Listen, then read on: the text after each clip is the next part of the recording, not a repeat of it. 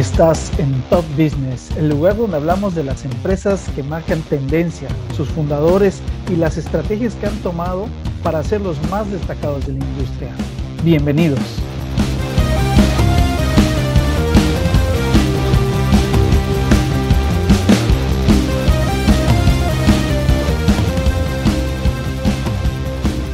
Bienvenidos a Top Business. En este podcast el día de hoy vamos a hablar del intangible más valioso de las empresas, la marca. ¿Cómo estás, Juan? Muy bien, Freddy, muchas gracias. Aquí en un episodio más. Excelente, Juan. Pues es un tema muy interesante, es algo que a veces lo dejamos al último, pensamos que nadie más tiene nuestra creatividad, nuestra originalidad para tener la marca como la tenemos nosotros, pero a veces nos encontramos que es todo lo contrario, que ahora, que ahora sí que pensamos de manera común, que pensamos de manera normal y nos llevamos la sorpresa a veces demasiado tarde. ¿Tienes algún caso por ahí, Juan, de alguna marca que se ha llevado esa sorpresa? Sí, por supuesto. La verdad es que hay muchísimos casos. Eh, nos sorprendería el ver la cantidad de casos que nos encontramos día a día. Por ahí el otro día inclusive eh, escuchaba, me comentaban de la marca eh, Charritos. A lo mejor quienes estamos muy en el sureste del país habrán escuchado por ahí alguna disputa del tema. Eh, algunas marcas españolas han tenido varios, varios casos importantes. Sin embargo, Freddy, creo que hay un caso que fue muy sonado, que involucró además a grandes empresas eh, conocidas tanto a nivel nacional como a nivel eh, internacional, ¿no? Entonces me gustaría poderlo compartir contigo y por supuesto con toda la audiencia. Adelante, por favor.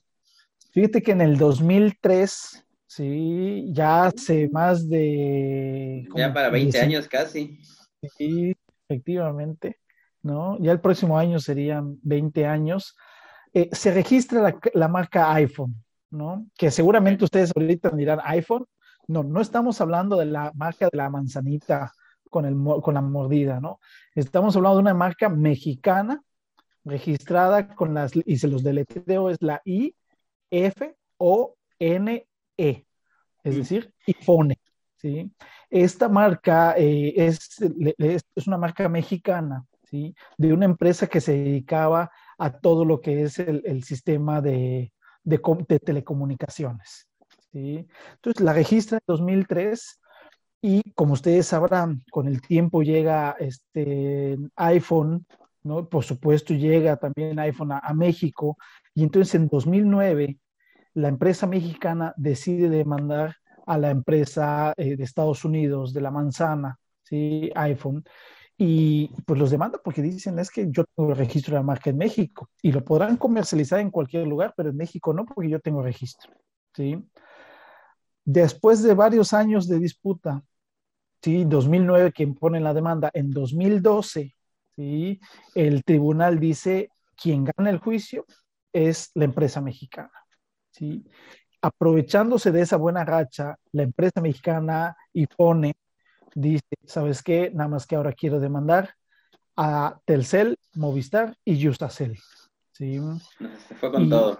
Se fue con todo, Freddy. Y, la verdad es que además no nada más este, los quiso demandar sin, a ellos, sino que además en 2013, un año después, dijo, ok, ya gané la demanda contra Apple, ahora lo que quiero es que me den el 40% del total de las ventas de Apple en México. ¿Por qué? Sencillamente porque usaban mi nombre y por lo tanto tengo derecho a cobrar una parte, ¿no? A la par que demandó a Telcel, Movistar y Usacell porque usaban la marca, ¿no? ¿Te imaginas, Freddy? Una empresa mexicana pidiendo 40%. Ay, Juan, que no son nada baratos tampoco. Así es, exactamente, ¿no? Pero bueno, todo esto, pues la verdad es que sí llevó varios años de, juicios, de pleitos y, bueno, la verdad es que fue, fue un caso muy sonado, ¿no? Hasta que en 2014, ¿sí? Estamos hablando de 11 años después de la marca creada iPhone mexicana, ¿sí? Y cinco años después de que se inició la demanda contra la, la marca de Estados Unidos, el INPI dijo que eh, Apple no vende servicios de telecomunicaciones como tal. O sea, recordemos, Apple lo que vende es un hardware, es un equipo, ¿sí? es un tangible. Por lo tanto, no procedía la demanda hacia ellos porque lo que vende iPhone, la empresa mexicana, ¿sí? son servicios de telecomunicación, son intangibles. Por lo tanto, no están en disputa. Eh, seguramente eh, eh, Freddy nos puede explicar un poquito más adelante el tema de que existen clases, las clases NISA, ¿no? Que, que, existen a nivel internacional y son las que justamente nos ayudan a determinar si eh, estamos nosotros en una clase, en dos clases, tres clases, dependiendo de lo que nosotros ofrezcamos al mercado, ¿no? Entonces, al final Apple no, no pagó nada, ¿sí? La empresa, pues le dijeron, sencillamente no puedes demandar a Apple en ese sentido. Y en cuanto a lo que son las, las marcas de telefonía, Telcel, Movistar y Usacell, ellos sí tuvieron que pagar, porque ellos sí se, ellos sí se dedican a la parte de telecomunicaciones. Pero te tengo una sorpresa, Freddy. No le pagaron a iPhone, a la empresa mexicana. Realmente lo que hizo el INPI fue ponerles una, una multa a cada una de estas empresas, que fueron tres, por 20 eh, mil salarios mínimos. En ese entonces no existían las sumas, lo que existían los salarios mínimos mm. como medida, y más o menos eran alrededor de un millón trescientos cuarenta mil pesos. ¿no? Cada una de ellas. ¿sí? Estamos hablando de alrededor de 4 millones que tuvieron que pagar al, al, al, a la Secretaría de Hacienda por haber usado una marca que ya estaba registrada. Y, les y les dijo, ¿saben qué? Tienen 45 eh, días, eh, perdón, 15 días tenían nada más para dejar de utilizar eh, la palabra iPhone en toda la publicidad que tenían tanto Telcel, Movistar y Usacell. ¿sí? Interesantísimo. Es, es increíble pensar que empresas tan grandes, internacionales incluso, puedan cometer ese tipo de, de errores o, no se esperaban ¿no? ese tipo de situaciones. ¿No? Ahí yo creo que sí fue una falta de planeación por parte del área de mercadotecnia de esas empresas de no considerar, de no revisar. O a veces también, a lo mejor, y es un poquito de soberbia, ¿no? decir, ya, yo soy más grande, no creo que me, me afecte. Sí, hay muchos casos donde finalmente se le da, se le da el, el, el, beneficio, ¿no? O el registro a la empresa grande. En este caso no fue así. ¿sí? De hecho, se habla mucho ahí en algunos mundos eh, oscuros, ¿no?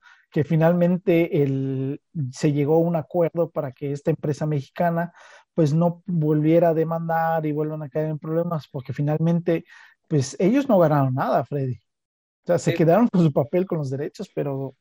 Defendieron su marca, pero no tuvieron un beneficio más allá de eso, ¿no? Entonces ahí es donde dices, bueno, tanto esfuerzo también, tanto litigio, y no, no salió como esperaban, quizás. A lo mejor querían también un poquito de otra mordita a la manzana, ¿no?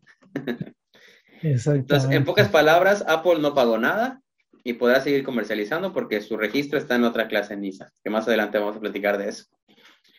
Eh, Telcel, Usacell y Movistar sí tuvieron que pagar, pero una multa, no a la persona, no a la empresa. Y pues, a fin de cuentas, obviamente al pagar la multa están aceptando también que tienen que retirar toda la publicidad lo antes posible, no más de 15 días. Y obviamente pues tendrán su derecho de réplica en dado caso. Yo creo que cuando mucho, uno o dos meses para replicar y, presentar una contrademanda o lo que corresponda en este caso, ¿no?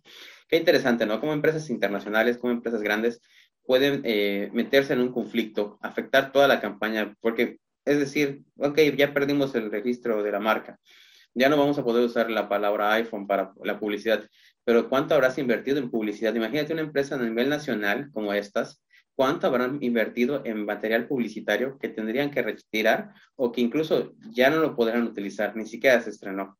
¿Cuánto dinero hay perdido ahí, más allá de las multas que hayan recibido? Entonces es muy importante cuidar como les decía al principio, este intangible tan valioso para las organizaciones, que a veces pensamos que estamos en pequeñito, ¿no? Y teníamos una frase por ahí que usábamos, podemos empezar en pequeño, pero vamos a crecer como grandes. Entonces tenemos que estar preparados desde ahorita para poder dar ese estirón sin tener ningún tropiezo en el camino.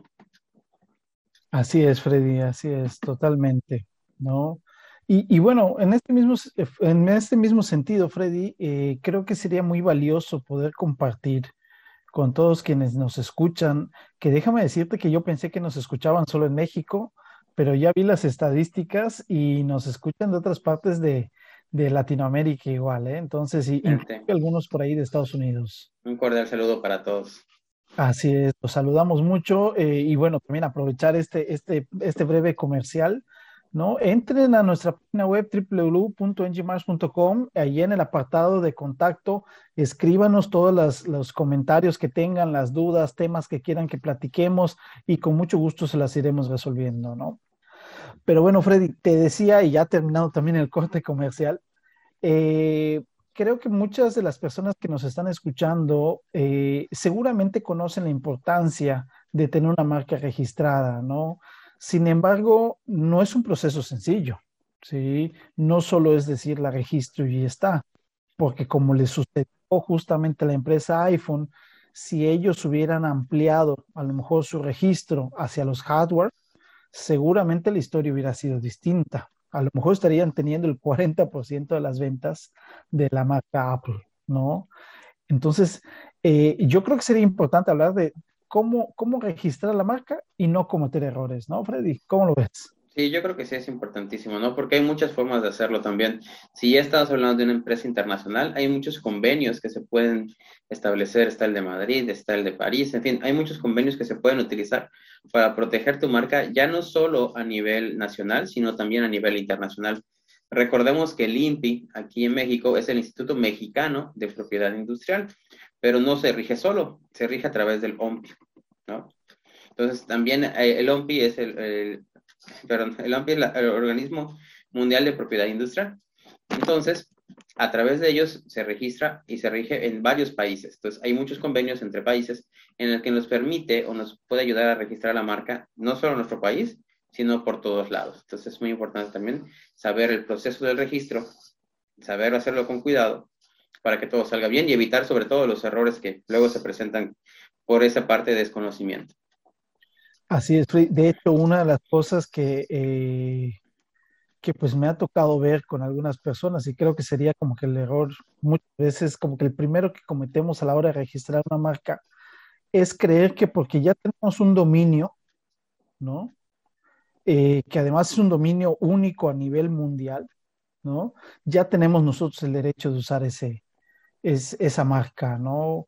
Este, o porque ya fui a la Secretaría de Economía y ya tengo mi documento donde mi razón social ya está definida, ya estuvo ya con eso, ya, ya puedo este, tener la marca. No, en realidad es que no.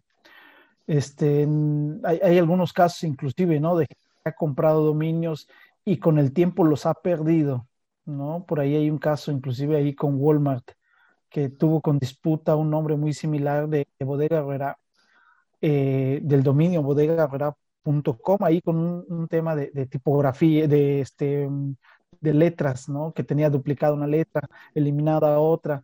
Y lograron quitarles a, esas personas el, dominio. ¿Por qué? Porque en realidad lo que se protege es la marca. El dominio eh, usa una marca, ¿no? Por lo tanto, hay que tener mucha claridad en ese sentido de que la marca no es lo mismo que una razón social, un dominio, ni siquiera las redes sociales, ¿no? Efectivamente, Juan, sí, es muy diferente tener en cuenta, hay que tener en cuenta que es muy diferente la razón social, como dices, de la Secretaría de Economía, el dominio web, nuestro nombre en Facebook, nuestro nombre en Google, incluso como nos registramos en las plataformas e-commerce, es diferente. El nombre comercial precisamente es esa parte, es cómo nos reconocemos ante los clientes, cómo nos reconocemos o nos diferenciamos o nos nombramos ante el mercado. Entonces, el registro comercial es muy importante tenerlo claro también y saber dónde registrarlo de manera correcta. Ese sería, digamos, uno de los errores comunes, que ya lo tenemos en un lado, pero no, no consideramos registrarlo en todo lo que se necesita para que nuestra marca esté protegida. Y en todas las categorías, que ese es el, siguiente punto. No podemos pensar que con poner nuestro nombre, ya, soy Freddy, mi registro, mi nombre en Telimpi, en una clase ya estoy protegido. No, hay 45 clases diferentes para proteger tu nombre, dependiendo del servicio o el producto que tú ofrezcas.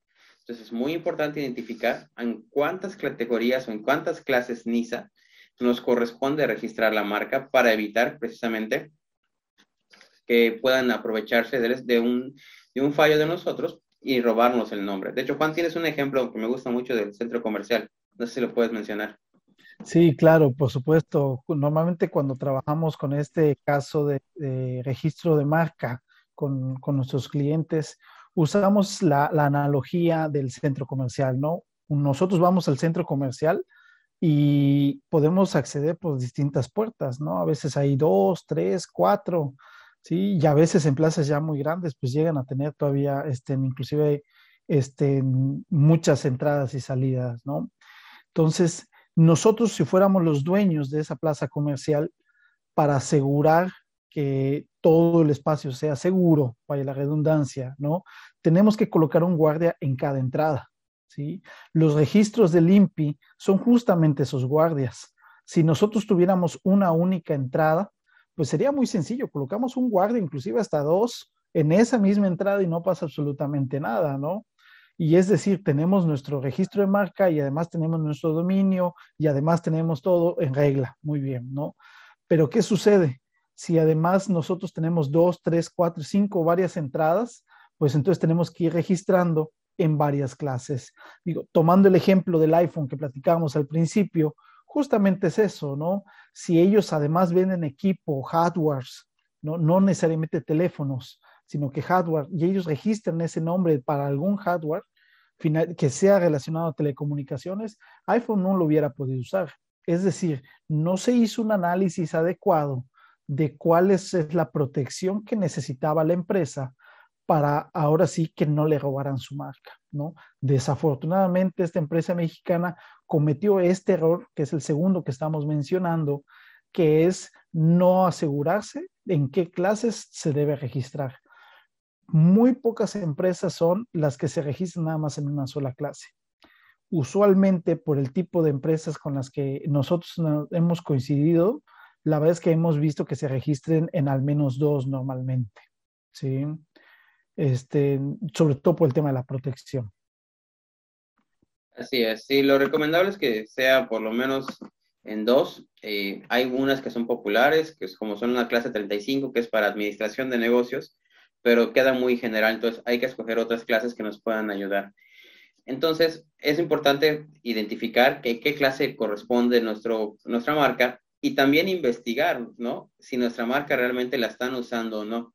Y cuando hablamos de investigar, hablamos de hacer un diagnóstico profundo, de verificar realmente ante las fuentes eh, oficiales si nuestra marca está registrada o no, para poder saber si tenemos la posibilidad de, que nuestro nombre nos pertenezca. No podemos quedarnos nada más con, busqué en redes sociales y no encontré nada, busqué en Google y nadie está usando el nombre. No, esas no son fuentes oficiales, son simplemente buscadores de Internet, pero no son fuentes oficiales para poder verificar si nuestro nombre o nuestro eslogan, porque también puede ser el eslogan, está disponible para registro. Es muy importante acercarse con profesionales, hacer los diagnósticos suficientes y correctos en las plataformas correspondientes para evitar querer registrar un nombre que ya esté disponible, porque si haces todo el trámite, haces toda la solicitud y no tuviste ningún diagnóstico, el INPE simplemente te lo va a rechazar. ¿Qué opinas, Juan? Sí, Freddy, fíjate que de hecho eh, el INPI, ¿no? Y es bueno poderlo compartir con, también con la audiencia. El INPI tiene una herramienta que se llama Marcia, en la cual inclusive no nada más nos ayuda a buscar desde el nombre, sino inclusive la imagen, ¿no? Que por ejemplo nosotros podemos buscar en Google el nombre de nuestra empresa y a lo mejor no aparece, pero a lo mejor la imagen es similar, ¿no? Entonces es muy importante, como bien dices, hacer un diagnóstico de búsqueda bastante profundo, sobre todo porque se hace una inversión, ¿no? Se hace una inversión y lo que buscamos es que esa inversión pues sea realmente este, en algo que, que, sea redituable, ¿no? Es decir, que se logre registro. Porque si ya que hacemos esa inversión, tanto de tiempo, de recursos, materiales, económicos, y a la hora, sencillamente el INPI nos dice, ¿sabes qué? Es que hay una empresa que se llama igualito que tú, pues habrá sido un, no habrá sido una inversión, sino que habrá sido un costo, ¿no?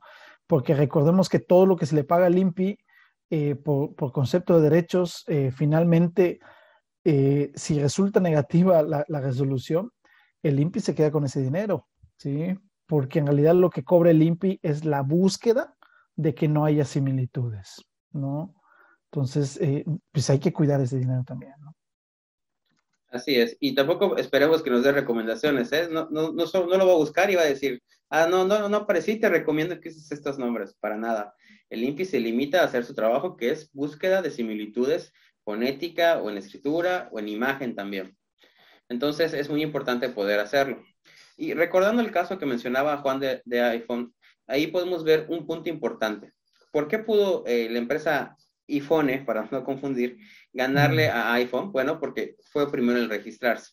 Y en el INPI es una ley. El primero que se registre es el que se queda con el registro de marca. Pero hay que saber también, no solo cuándo la registraste ante el INPI, sino es importantísimo saber cuándo la usaste por primera vez, en qué momento puede o con qué documento tú pudieses demostrar que usaste tú tu marca por primera vez. Ese es un punto importantísimo. A veces lo empezamos a usar en nuestras redes sociales, lo usamos en publicidad, lo usamos en nuestras facturas, pero realmente no recordamos cuándo fue la primera vez que lo usamos en un litigio, si estamos peleando con alguien más por nuestra marca, ese puede ser un punto clave de decisión de a quién le pueden otorgar la marca.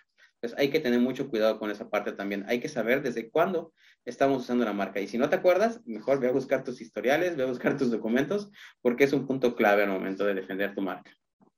Así es, De hecho, en este caso mismo del, iPhone, eh, yo recuerdo que inclusive, como bien dices, para no confundirlos, iPhone ¿no? Cuando demanda iPhone a iPhone, eh, iPhone demuestra que la marca iPhone la venía usando desde tres años antes de, que se haga la demanda, ¿no? Esto les ayudó también a que, bueno, se pudiera hacer la distinción y, no, les ponga ninguna, ninguna multa a ellos, ¿no? Entonces es muy importante no nada más saber eh, cuándo usas tu marca, eh, sino también usarla, ¿sí? Porque sobre todo ahorita, una vez que se hace el registro de marca, tenemos tres años para usar la marca. Si en esos tres años nosotros no logramos demostrar que usamos la marca, el mismo INPI nos puede eh, quitar, quitar ese derecho, ¿no?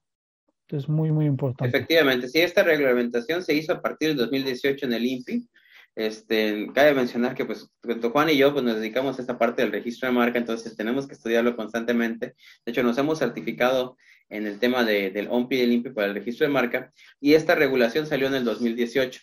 A partir del 2018 se, se, les exige a las marcas demostrar el uso después de los tres años. Es decir, si te registras este año 2022, tienes que usar la marca constantemente durante tres años y presentar esa, esa constancia de tu, de tu uso de marca en el 2000, en este caso 25, para que puedas seguir con el uso de tu derecho de marca por 10 años. Esto se hace sobre todo para impedir que hayan oportunistas, existan oportunistas este, que se quieran aprovechar y registren marcas nada más por registrar y, este, y realmente no le estén dando el uso correcto. Entonces, más o menos por ese tipo de protección es que se extiende esta nueva reglamentación. Y bueno, otro punto importante que hay que cuidar cuando estamos hablando de los registros de marca no solo es que lo estés usando, sino cómo está registrada tu marca, cuál es el nombre de tu marca, porque no podemos registrar cualquier cosa, no podemos registrar cualquier nombre, que a veces pensamos que somos muy creativos y nos queremos aprovechar, ¿no? Hace un poco de tiempo estuvo la frase famosa de sin miedo al éxito, eh, ¿no? Y, y hay unos sin miedo al éxito, papá, o de ahí de, los, del gimnasio de Pradera, si no me equivoco, es el lugar donde están estos chavos que hacen deporte. Bueno, ya hay muchas marcas registradas en diferentes categorías con ese eslogan, con esa frase, sin miedo al éxito. Pero bueno, eso se puede registrar. Pero no podemos registrar, por ejemplo, calidad. La palabra calidad no es registrable. ¿okay? No podemos llamar nuestra marca calidad. Eso no se puede registrar. No podemos registrar hecho en México, por ejemplo. ¿no? Y así hay muchas otras palabras que no podemos registrar. ¿Por qué? Porque son de uso común. No sé si tú tengas alguna otra por ahí en mente, Juan. Pues bueno, hay, este, sí, hay, hay muchos, ¿no? Sobre todo los que hacen, como decías, por temas de usos y costumbres, es como que queramos registrar la palabra libro, ¿no? O sea, no es posible, ¿no? O que queramos registrar, este, computadora, tal cual la palabra computadora, ¿no?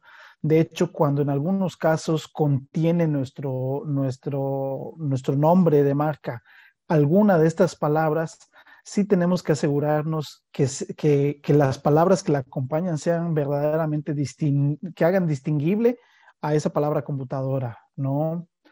Eh, porque no, si nosotros intentamos registrar, este, eh, no sé, taller la computadora, ¿no? No los va a rechazar el INPI. ¿Sí? Entonces tenemos que ver, buscar alguna manera que sí lo haga totalmente distinguible. Al final, lo que busca el INPI y toda la, la regulación de propiedad industrial es que finalmente podamos tener esa posibilidad de distinguirnos unas empresas de otras.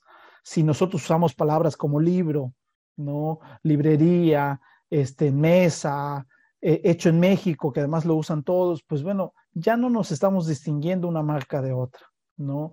Entonces, al final sí hay muchísimas palabras que no se pueden registrar. ¿Por qué? Porque sencillamente no nos ayudan a distinguirnos unas marcas de otras. ¿sí?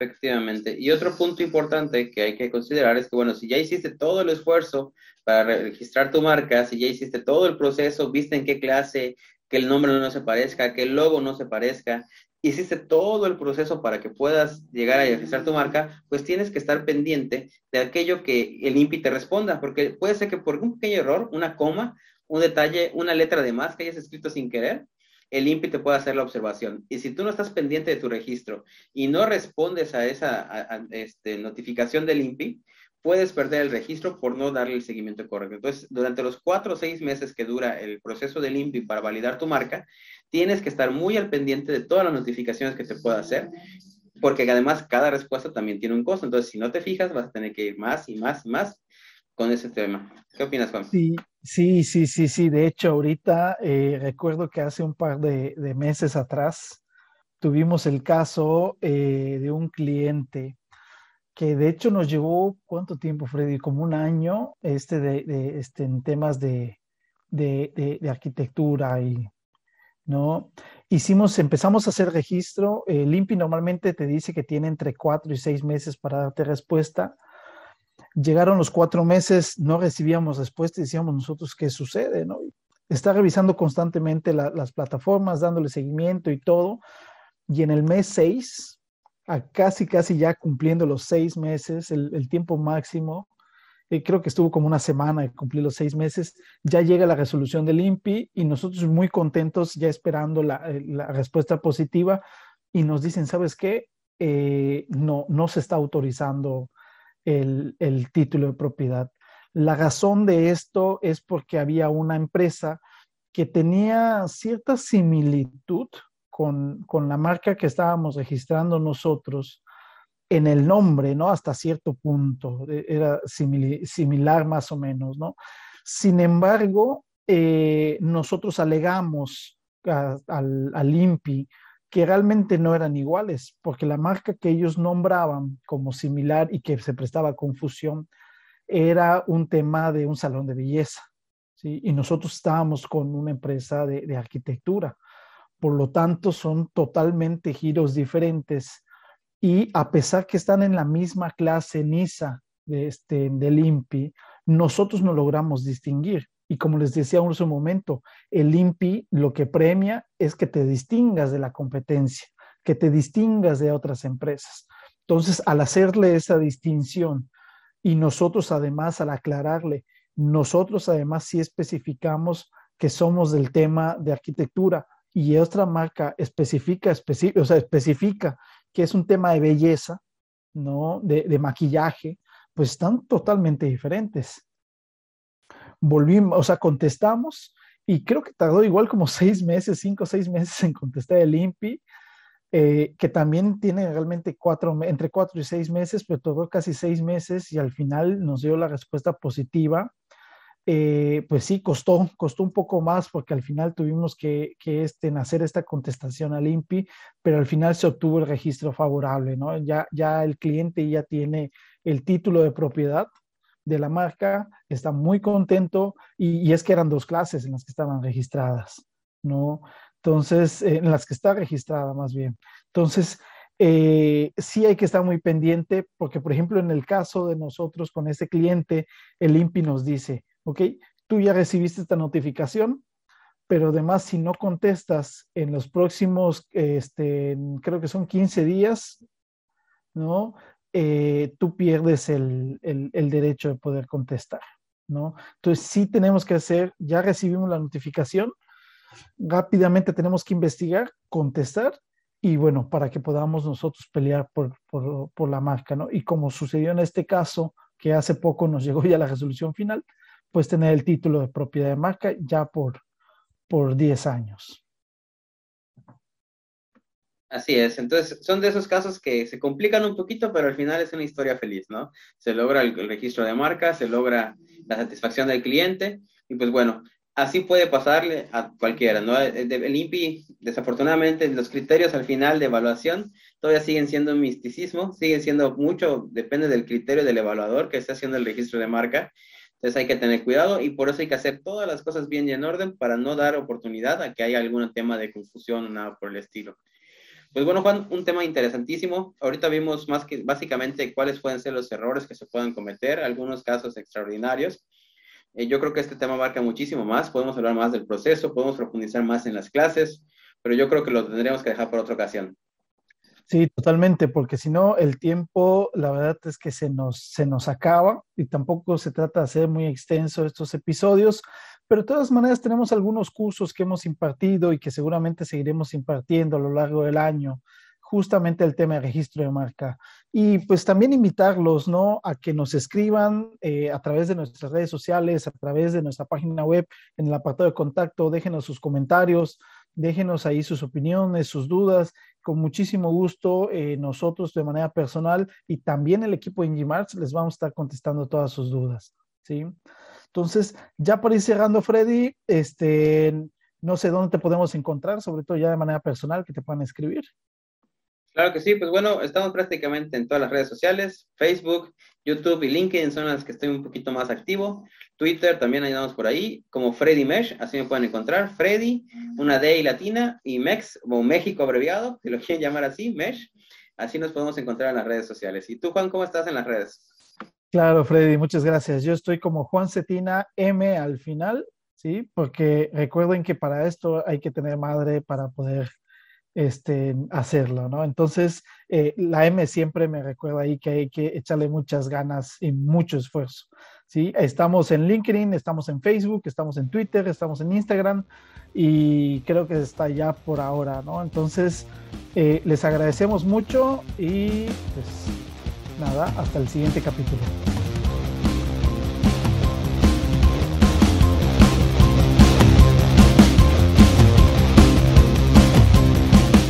Esto ha sido una producción de Engemart Consultores.